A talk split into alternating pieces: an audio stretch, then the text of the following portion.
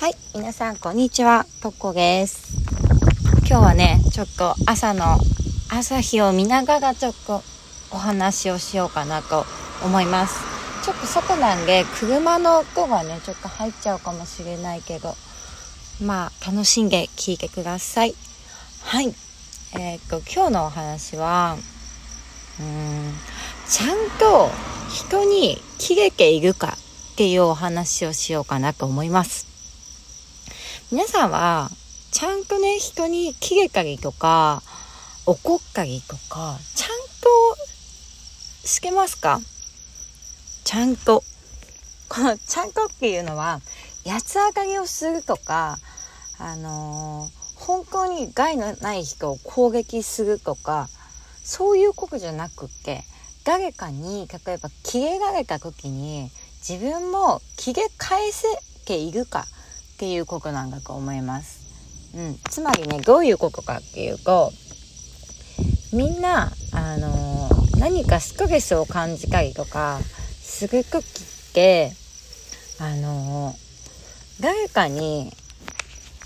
誰かにというよりか、切れなきゃいけない人に、切れれてない可能性が高いんですね。で、切れなきゃいけない人に切れずに、すごい、どうでもいいやつとか、どうでもいいやつっていうよりかは、なんかあの、本当害がない、害がないって言ったらあれだけど、うん、なんだろう、無関係な人に切れてみたりとかしちゃってるんですよ。うん。で、その、無関係な人に切れちゃってるんだけど、あの、無関係な人からしたら、あの、それはね、全部八つ当たりでしょ？で、八つ当たりだから、その人からしたら、はぁって感じじゃないですか。はぁって感じのその人の怒りは次どこに行くかって言ったら、また違う誰かのとこに行ったりとか、まあその、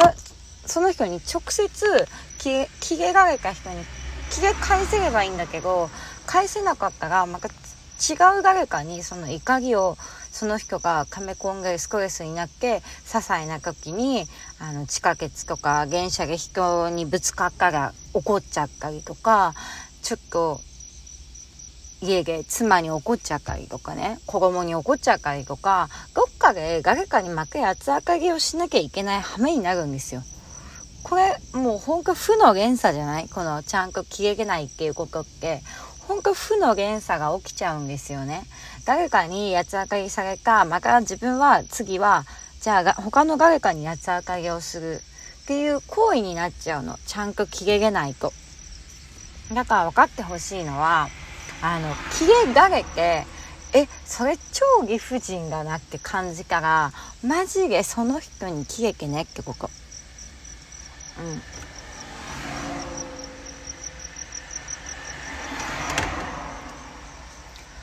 の、切れてきた相手、まあ、その相手の言い分があっ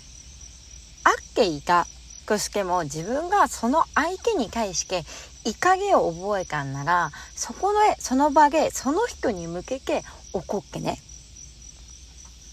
あの隠そうとせずにあの行うぶっかりもせずに。であの八つ当たりされた時ってわかるじゃん。あこの人今八つ当たりしてんなとかこの人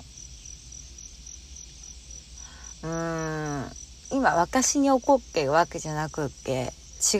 う誰かに怒りたいのに怒れないのがストレスくなって今ここで怒ってるなって分かる時あるじゃない。そういう分かる時はもうはっきりとその人に対して切れてねってこと切れ返してください。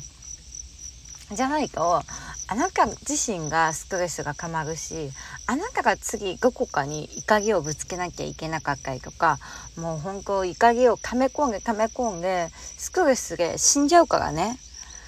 うん。ストレスで死んじゃう病気になっちゃうじゃん。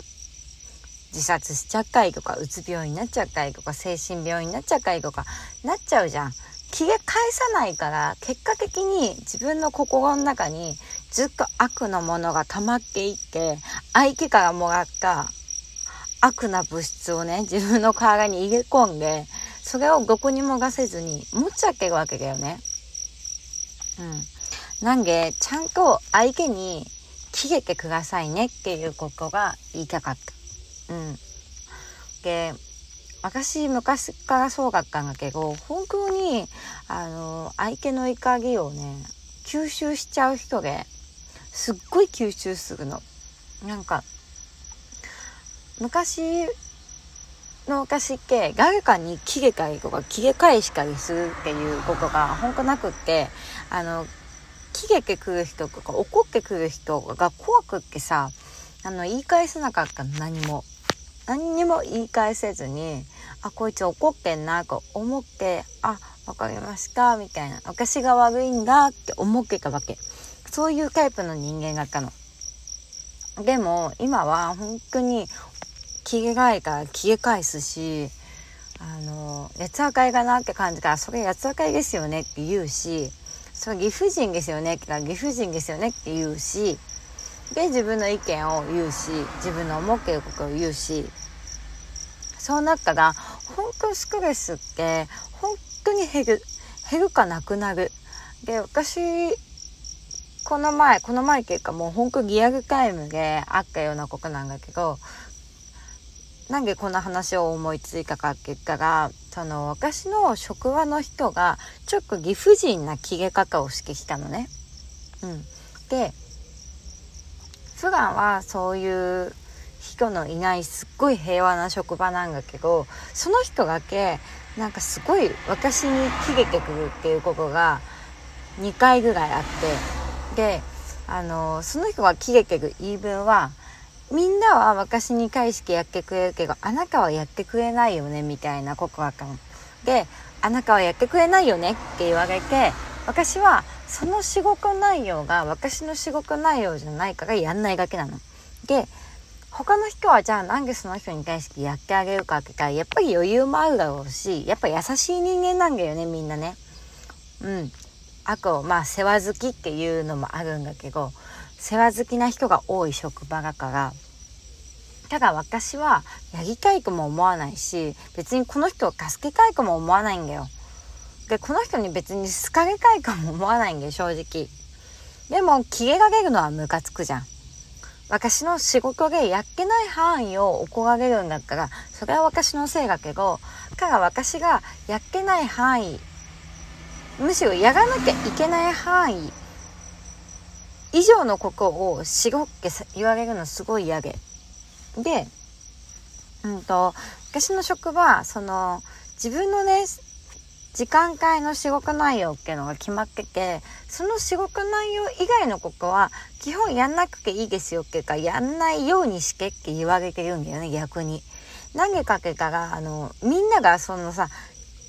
今回みたいにみんなが優しさでその人をケツがってあげたくするじゃんその人の仕事を代わりにやってあげたくするじゃんそしたら他のやんない人がさ何でやんないんですか？って言われちゃうじゃん私みたいに。っていうのもあって、あの、その職場の中でのちょっと一つのルールとして、その時間帯でやんなきゃいけないことまでやってね、みたいな。それ以外は、あの、基本逆にやんないでね、みたいな。その、やりすぎちゃわないでくださいねって言われてるわけ、私は。だから、もこもこ私がやりたくないっていう気持ちもあるし、そういう思いもあって、そういう話も聞いてたから、やんないんだよね。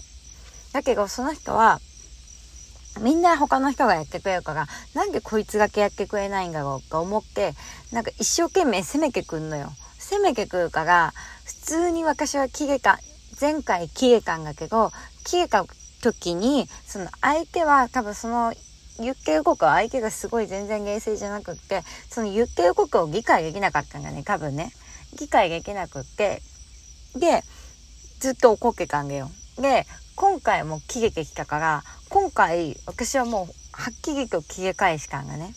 あの、前回切れられて思ったことを全部言い伝えられなかったことを全部本人に伝えたんだよね。そう。そして本人に使いから分かったのか分かんないのか分かんないけど、なんかね、反応がいまいちすぎよく分かんないんだけど、前回ヨギはちょっと落ち着いてたから、まあ若干納得したんかな、若干っていう感じ。からさ、その、喜劇言う時ってさ、やっぱ分かってほしいんだと思うんだよね。私もそうだし、相手もそうだし、自分が大変だから手伝って欲しかったで、分かってほしいから怒っているわけじゃん。私はその相手の気持ちを分かってあげりゃいいのも分かってるんだけど、今は私が切れないと私のストレスが溜まる。私に害があるし、私以外の次私が誰かに怒っちゃう時に害があるから、私は今回その人にはっきりと切れたんだよね。うん。なので、誰かから怒りを受け取って、理不尽だなとか、これおかしいなと思ったら、はっきり、まず、切れてみてください。そしたら、あの、あ、他の人にぶつけなきゃよかったなっていう動きに気づくから、ぜひやってみてくださいね。それじゃ、またね